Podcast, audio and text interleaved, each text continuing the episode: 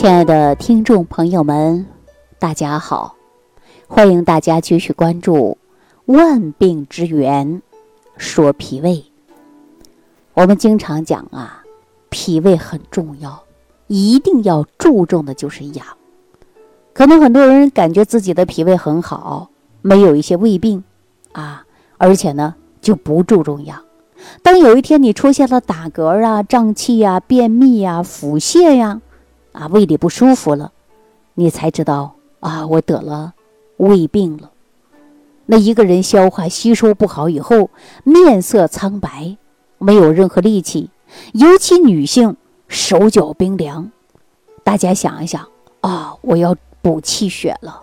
然后很多人呢，就在这种无知的情况下，大量购买一些补气血的产品。我经常会说阿胶啊、红枣啊。啊，当归呀，说补气血的药材呀，还是食材呀，大量的去吃。然后呢，这个手脚依然存在冰凉的问题。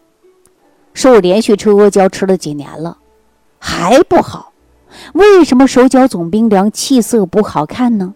人没有精神呢？嘴唇没有血色呢？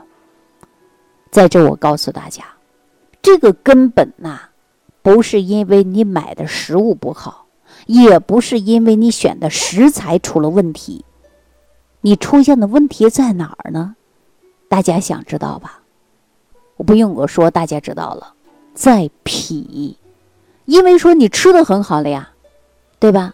可是它不吸收，所以说中医讲啊，脾为后天之本，气血生化之源，后天之本。我们讲的就是脾，然后呢，还有一个叫先天之本，先天之本在于肾，后天之本在于脾，大家记住了吧？说在肾者，因其所藏之精气，受于父母，也就是说，一个人出生之前呐，这个精气啊，它就是从我们的父母给予的。我们叫先天之本，那脾呢？脾是后天之本呐。我们也会经常说呀，先天不足，后天干嘛呢？后天呐就要补充了。所以很多人呐，这个母亲怀孕的时候，可能没照顾好自己，或者某些因素，小孩呢就会比较虚。然后大人就说了：“哎呀，这个孩子一定要好好养。”那我们说养护脾胃，加强营养，你看孩子长大了就会很壮，对不对？所以说脾呀，它是运化水谷之精微，灌溉营养一身的，而功能呢，既能够后天发挥的作用，所以说呢，我们叫后天之本。其实后天之本呐。我们讲的不就是脾胃吗？对不对？胃呢，代表的是六腑参与的消化和吸收，包括的就是腐熟的一个作用。所以说，我们经常讲啊，这个脾胃为后天之本。那脾呢，它是主的运化的，胃主受纳的。那脾胃呢，是气血化生之源。所以说，中医讲啊，你要想补好气血。必须要养好的就是脾胃，因为你脾胃不好，你的气血肯定是不足的。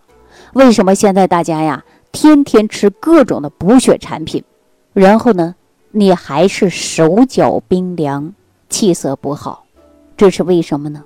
我告诉大家，这就是因为你的脾胃功能不好，所以说化生气血不足，你吃再多的食物。脾不能很好的利用转化和吸收，所以说呀，化生气血不足啊。我们经常讲到脾胃作为后天之本，啊，化生气血之源。那这个气血对人体的生命它是极为重要的。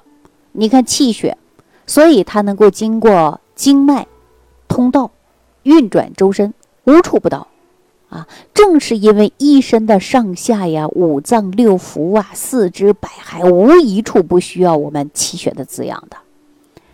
所以说呀，我们说气血足的人，你看面色红润有光泽；如果说气血不足的人，就连头发他都容易脱落。大家想一想，是不是这个道理啊？所以说，我们人体生命离不开的是什么？气血。我相信这句话大家也都知道啊。你看，人没有气没有血，能不能活着？不能。那这个气血从哪儿来的呀？我们首先是不是吃好一日三餐？这三餐当中啊，就是给我们人体提供足够的能量的。那如果一个人的脾胃功能不好，气血不足，那人是不是萎靡不振？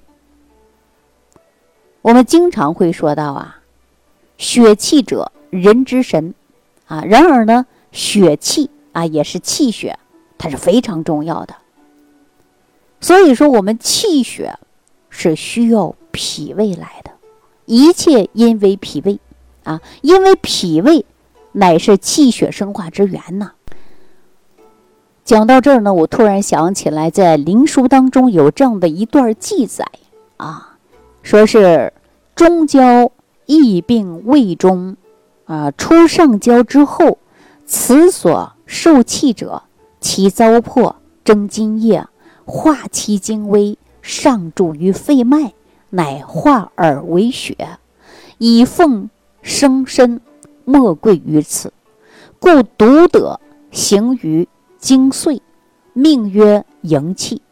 那我们现在医学认为啊，说这个脾胃呢，就是从饮食当中摄取的是精微物质，是化生气血的材料。所以呢，我们大家都知道。说脾胃呀，化生气血之源。由此可见，你说我们这个脾胃作为后天之本，重要不重要啊？我告诉大家，特别重要。以往啊，可能很多人呢就不太关注啊，有的人呢不太了解脾胃。所以说，听了我们这个节目以后啊，大家都知道哇，脾胃原来这么重要。为什么我们经常胃胀、胃酸啊，打嗝胀气？而且呢，消化不好，人的肤色不好，原来呀，都是跟脾胃呢息息相关的。所以说，听了我们万病之源说脾胃之后啊，大家也开始呢注重养护好脾胃的。说我们养脾胃怎么养啊？哈，我告诉大家，要长期坚持养，而不是朝夕的养。那我们说脾胃啊，最怕的是什么呀？最怕的就是寒凉。吃寒凉食物，它就容易伤脾胃呀。如果说脾胃关系不好，对吧？胃不降了啊，脾不升了，它俩出现不协调了，这样的人，要不然就打嗝、胀气、胃气上逆啊，反酸、反流等等，就出现了。所以我们建议大家呢，养护好脾胃的根本原则在哪儿啊？就是每天吃饭，吃好一日三餐。要针对自己的身体的情况选择食物，你不能看到别人说：“哎呀，人家吃个羊肉火锅好，我也去跟吃个羊肉火锅吧。”别人吃着不咋地，结果你吃了以后，你就开始上火、口腔溃疡。很多人说今天的牛排好吃，哎呀，我也去吃个牛排吧。但是你吃完消化不良，你就会坏肚子。所以我们要针对身体情况选择你的食物，然后呢？重点还要养护好你的脾胃，你要保证你的脾胃好，你吃什么样的东西它能转化和吸收，你的身体才会越来越棒。所以我发现现在太多的人不会吃，啊，我一说这句话，可能很多人会骂我，啊，你骂我我也接受，因为你没有脾胃病，你感受不到。等有一天你脾胃病发作了，你就知道了。哎呀，也许我骂李晴不对。啊，是因为我自己给自己吃出来的病。你看，我们在夏天的时候啊，我走过全国各地的城市，相对来说比较多。无论在哪一个城市，南方、北方啊，都有大排档，都有人呐喝着冰镇的啤酒，吃着冰镇的西瓜、饮料等等。那这不就是伤脾吗？还有很多人为了减肥去吃寒凉的药。还有很多人减肥却不吃饭，饿到自己出现脾胃病。太多太多了。还有很多人因暴饮暴食，把脾胃病啊吃出来了，然后呢出现疾病了，才知道啊，我原来是因为不良的生活习惯造成的。我们现在的脾胃病跟过去的脾胃病还真的不一样。比如说，我们李东垣在《脾胃论》当中就讲到饮食不节，那个年代是缺衣少穿，大部分人是饿出来的。我们现在的人出现脾胃病有没有啊？有，怎么来的？一半是饿出来的，一半是撑出来的。我这句话说完，很多人会骂我，哈哈，说你呀是不是有问题，脑子有问题？这个社会谁家能饿出脾胃病啊？我告诉大家，真的有的人是饿出来的。你别看您那住着洋房，开着跑车，你真的有挨饿的时候。大家说我怎么可能挨饿呀？我的一个月工资可能够你吃一年饭了。我相信大家的经济实力都很好，有的人确确实实经济实力再好，他就是饿。比如说啊，怎么饿的，并不是你买不起食物。有的人呢不吃早餐，有的人呢中餐晚餐呢两个一起吃的，对吧？因为工作，因为学习，因为忘记吃饭。所以说呀，自己饿得不得了，然后呢就狼吞虎咽。再加上我们一些办公室的白领们，早上很多人呐，一个字儿懒，哈哈，不早点起床，而且呢，在上班之前，临近半个小时了，你又洗漱，又着急开车的、坐公交的、坐地铁的，着急忙慌的，早餐没吃上。这个时候啊，你到公司正好是八点半或者是九点，你不能吃早餐吧，对吧？然后呢，你就饿着饿着饿着，一直饿着，饿到十点呐，你就感觉到这个胃里边翻江倒海的，这肚子里边咕噜咕噜开始叫的。这时候你说我饿，喝点水吧，你喝水它顶不了饿的。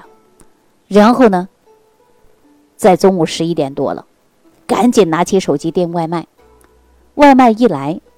大概就是在十一点半、十二点左右钟吧，你拿起了外卖，狼吞虎咽，三下五除二把饭吃完了。哎呀，这时候我感觉肚子里舒服一些了。那你这不良的生活习惯，你就这样的饿，你这个脾胃就出问题了。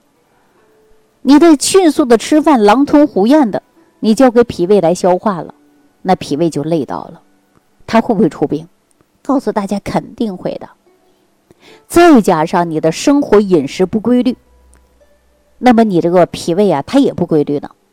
比如说，有的人生物钟紊乱，白天呢困迷糊，晚上精神，对吧？这是我们能感应到的。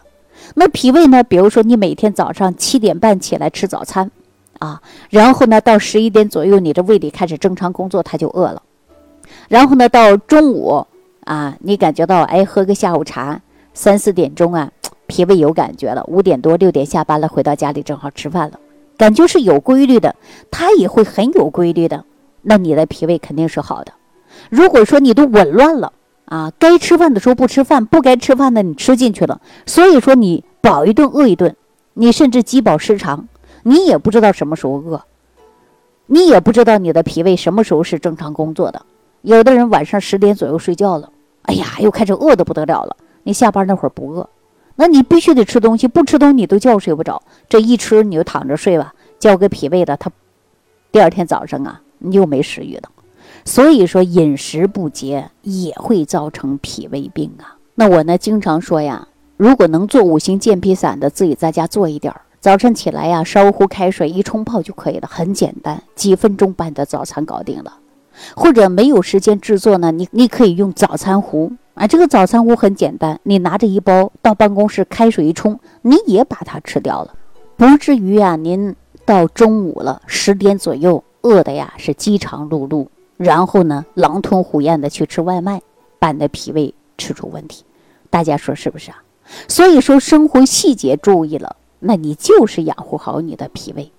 脾胃病啊，一旦出现了，一个人的气血不足，手脚冰凉。女性的月经紊乱，男性朋友浑身没劲儿等等的问题都可能会出现，所以我在节目当中呢，跟大家说，重点要养护好你的脾胃啊，一定要记住了，治养并重啊，要辨证施养。好了，今天呢给大家讲到这儿，感谢朋友的收听啊，下期节目当中再见。